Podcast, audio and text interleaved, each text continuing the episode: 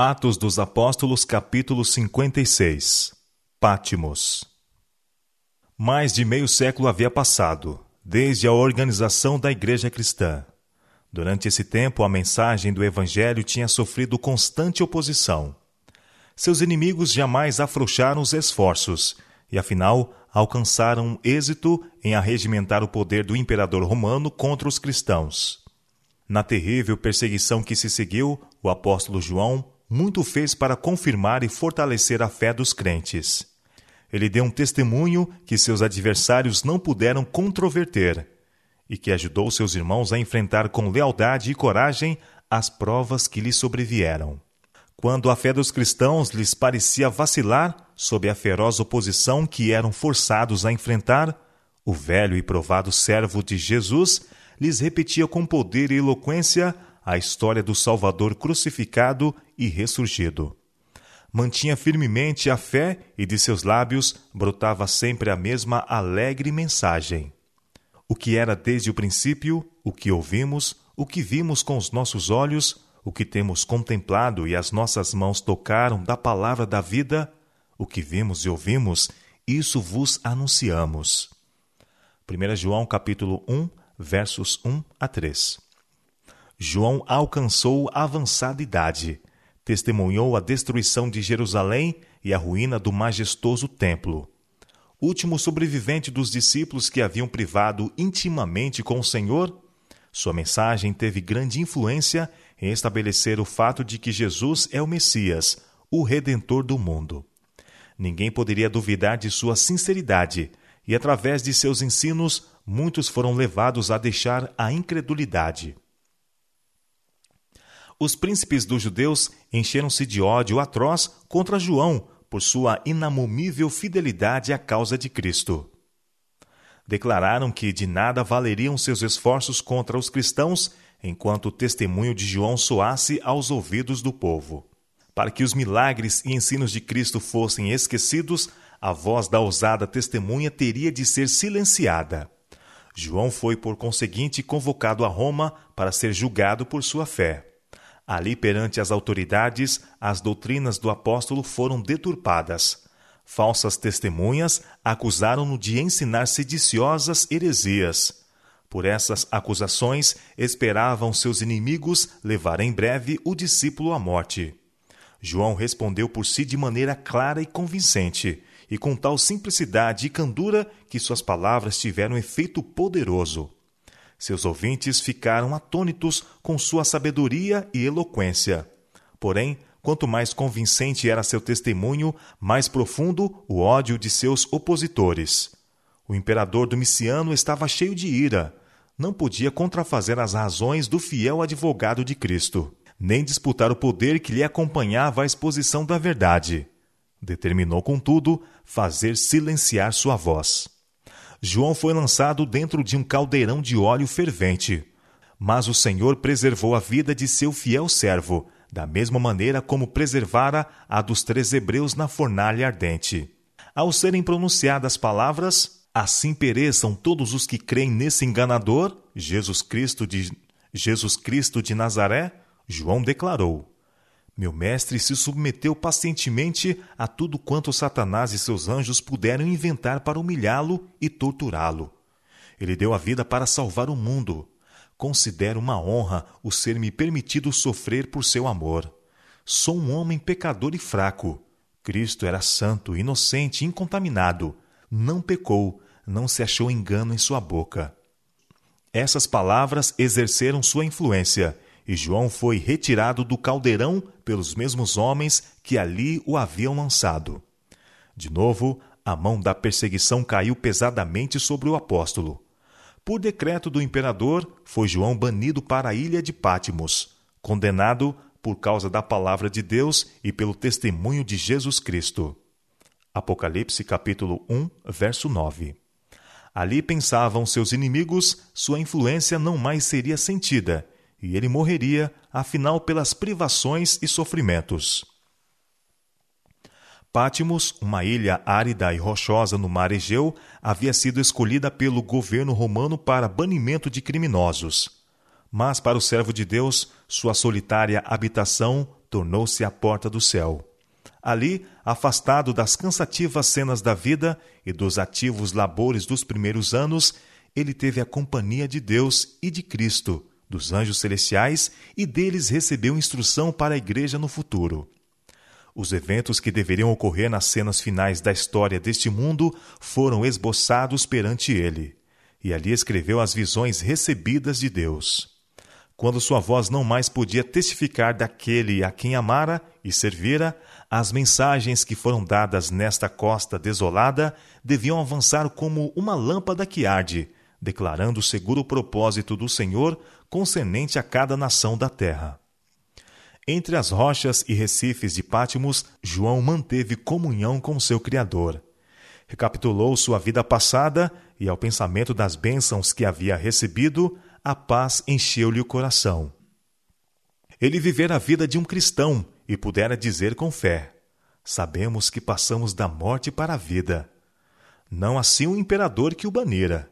Este olharia para trás e encontraria apenas campos de batalha e carnificina, lares desolados, lágrimas de órfãos e viúvas, o fruto de seu ambicioso desejo de proeminência. Em seu isolado lar, João estava habilitado a estudar mais profundamente do que nunca as manifestações do poder divino, como reveladas no livro da natureza e nas páginas da inspiração. Era para ele um deleite meditar sobre a obra da criação e adorar o divino arquiteto. Em anos anteriores, seus olhos tinham se deleitado na contemplação dos morros cobertos de florestas, dos verdes vales e frutíferas planícies, e nas belezas da natureza sempre deleitar em considerar a sabedoria e habilidade do Criador. Agora estava circundado por cenas que poderiam parecer melancólicas e desinteressantes a muitos, mas para João representavam outra coisa. Embora o cenário que rodeava fosse desolado e árido, o céu azul que cobria era tão luminoso, o céu azul que o cobria era tão luminoso e belo como o sol de sua amada Jerusalém. Nas rochas rudes e ermos, nos mistérios dos abismos, nas glórias do firmamento, lia ele importantes lições. Tudo trazia mensagens do poder e glória de Deus. Em tudo ao seu redor via o apóstolo testemunhas do dilúvio que inundara a terra, porque seus habitantes se aventuraram a transgredir a lei de Deus. As rochas que foram lançadas da terra e do grande abismo pelo irromper das águas traziam-lhe vividamente ao espírito os terrores daquele terrível derramamento da ira de Deus. Na voz de muitas águas, abismo chamando abismo, o profeta ouvia a voz do Criador. O mar açoitado pela fúria de impiedosos ventos, representava para ele a ira de um Deus ofendido. As poderosas ondas, em sua terrível comoção, mantidas em seus limites por mão invisível, falavam do controle de um poder infinito, e, em contraste, considerava a fraqueza e futilidade dos mortais, que, embora vermes do pó, gloriaram-se em sua suposta sabedoria gloriaram-se em sua suposta sabedoria e força e colocam o coração contra o governador do universo, como se Deus fosse igual a eles. As rochas lhe lembravam Cristo, a rocha de sua fortaleza, em cujo abrigo podia ele refugiar-se sem temor. Do exilado apóstolo sobre o rochedo de Pátimos subiam para Deus os mais ardentes anseios do coração, as mais ferventes orações. A história de João fornece uma vívida ilustração de como Deus pode usar obreiros idosos. Quando João foi exilado para a ilha de Patmos, havia muitos que o consideravam como tendo passado do tempo de serviço, um caniço velho e quebrado, pronto para cair a qualquer momento. Mas o Senhor achou próprio usá-lo ainda. Embora banido das cenas de seus primeiros trabalhos, ele não cessou de dar testemunho da verdade. Até em Pátimos fez amigos e conversos. Sua mensagem era de alegria, proclamava um Salvador ressurreto, que no céu intercede por seu povo até que possa retornar e tomá-lo para si mesmo. E foi depois de haver João encanecido na obra de seu Senhor que ele recebeu do céu mais comunicações que durante todos os anos anteriores de sua vida. A mais terna consideração deve ser dispensada a todos aqueles cujos interesses da vida estiveram ligados com a obra de Deus. Esses obreiros idosos têm permanecido fiéis em meio a tempestades e provas. Podem ter enfermidades, mas possuem ainda talentos que os qualificam para permanecer em seu lugar na causa de Deus. Embora gastos, incapazes de levar os encargos mais pesados que os mais jovens podem e devem levar, seus conselhos são do mais alto valor. Podem ter cometido erros, mas de suas falhas aprenderam a evitar enganos e perigos. E não são ainda assim competentes para dar sábios conselhos? Suportaram provas e aflições, e embora tenham perdido parte de seu vigor, o Senhor não os põe de lado. Ele lhes dá especial graça e sabedoria. Os que serviram seu mestre quando a obra era difícil, que suportaram a pobreza e permaneceram fiéis quando poucos havia ao lado da verdade, devem ser honrados e respeitados. O Senhor deseja que os obreiros mais jovens ganhem sabedoria, fortaleza e maturidade pela associação com esses homens fiéis. Que os homens mais jovens sintam que, ter entre eles tais obreiros, lhes representa um alto favor. Deem-lhes um lugar de honra em seus conselhos. Quando os que gastaram a vida no serviço de Cristo se aproximam do fim do seu ministério terrestre, são impressionados pelo Espírito Santo a contar as experiências que tiveram em relação com a obra de Deus. O relato de seu maravilhoso trato com seu povo, de sua grande bondade em livrá-los das provas, deveria ser repetido aos recém-vindos à fé. Deus deseja que os velhos e provados obreiros permaneçam em seus lugares, fazendo sua parte para livrar homens e mulheres de serem varridos pela poderosa corrente do mal, e deseja que conservem a armadura até que lhes ordene depô-la. Na experiência do apóstolo João sob a perseguição, há para o cristão uma lição de maravilhosa fortaleza e conforto. Deus não impede a trama dos ímpios, mas faz com que suas armadilhas contribuam para o bem daqueles que em prova e conflito mantém sua fé e lealdade. Não raro, o obreiro do Evangelho efetua sua obra em meio a tempestades de perseguições, oposição atroz e acusações injustas. Em tais ocasiões, lembre-se ele de que a experiência da fornalha da prova e da aflição paga todos os pesares de seu preço. Assim traz Deus seus filhos para perto de si, para que lhes possa mostrar sua força e a fraqueza deles. Eles os ensina a se apoiarem nele. Dessa forma, prepara-os para enfrentar as emergências, ocupar posições de responsabilidades e realizar o grande propósito para o que lhes foram dadas as faculdades. Em todas as épocas, as testemunhas designadas por Deus se têm exposto às perseguições e ao desprezo por amor à verdade. José foi caluniado e perseguido por haver preservado sua virtude e integridade. Davi, o mensageiro escolhido de Deus, foi caçado como um animal feroz por seus inimigos. Daniel foi lançado na cova dos leões por ser leal ao seu concerto com o céu. Jó foi destituído de suas posses terrestres e ferido no corpo de tal maneira que o desprezaram os próprios parentes e amigos. Contudo, manteve sua integridade. Jeremias não pôde ser impedido de falar as palavras que Deus lhe ordenara, e seu testemunho de tal maneira enfureceu o rei e os príncipes que o atiraram num poço asqueroso. Estevão foi apedrejado por haver pregado a Cristo, e este crucificado. Paulo foi encarcerado, açoitado, apedrejado e finalmente entregue à morte por ter sido fiel mensageiro de Deus aos gentios. E João foi banido para a ilha de Pátimos, por causa da palavra de Deus e pelo testemunho de Jesus Cristo. Esses exemplos de humana firmeza dão testemunho da fidelidade das promessas de Deus, de sua permanente presença e mantenedora graça. Testificam do poder da fé para enfrentar os poderes do mundo.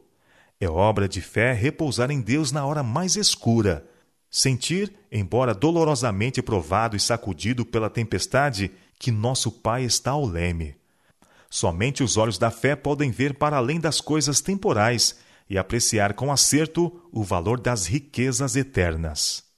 Jesus não oferece a seus seguidores a esperança de alcançar glórias e riquezas terrestres, de viver uma vida livre de provações. Ao contrário, chama-os para segui-lo no caminho da abnegação e ignominia.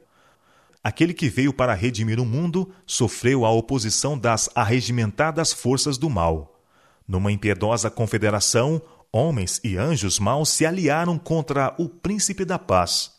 Cada um de seus atos e palavras revelava divina compaixão, e sua desconformidade com o mundo provocou a mais dura hostilidade. Assim será com todos os que dispuserem a viver piamente em Cristo Jesus. A perseguição e o descrédito esperam todos os que estiverem cheios do Espírito de Cristo. O tipo de perseguição muda com o tempo, mas o princípio, o Espírito que anima, é o mesmo que tem dado a morte aos escolhidos do Senhor desde os dias de Abel. Em todas as épocas, Satanás tem perseguido o povo de Deus. Tem-no torturado e lhe dado a morte, porém tornaram-se eles conquistadores ao morrer. Deram testemunho do poder de alguém que é mais forte que Satanás. Podem os ímpios torturar e matar o corpo, mas não podem tocar a vida que está escondida com Cristo em Deus. Podem encerrar homens e mulheres nas prisões, mas não lhes podem encerrar o espírito mediante provas e perseguições, a glória, o caráter de Deus se revela em seus escolhidos. Os crentes em Cristo, odiados e perseguidos pelo mundo, são educados e disciplinados na escola de Cristo. Na terra, andam em caminhos estreitos, são purificados na fornalha da aflição. Seguem a Cristo através de penosos conflitos, suportam a abnegação e passam por amargos desapontamentos mas deste modo aprendem o que significam a culpa e os ais do pecado, e olham para ele com repulsa. Tendo sido participantes das aflições de Cristo, podem contemplar a glória além da obscuridade, dizendo: Tenho por certo que as aflições deste tempo presente não são para comparar com a glória que em nós há de ser revelada. Romanos capítulo 8, verso 18.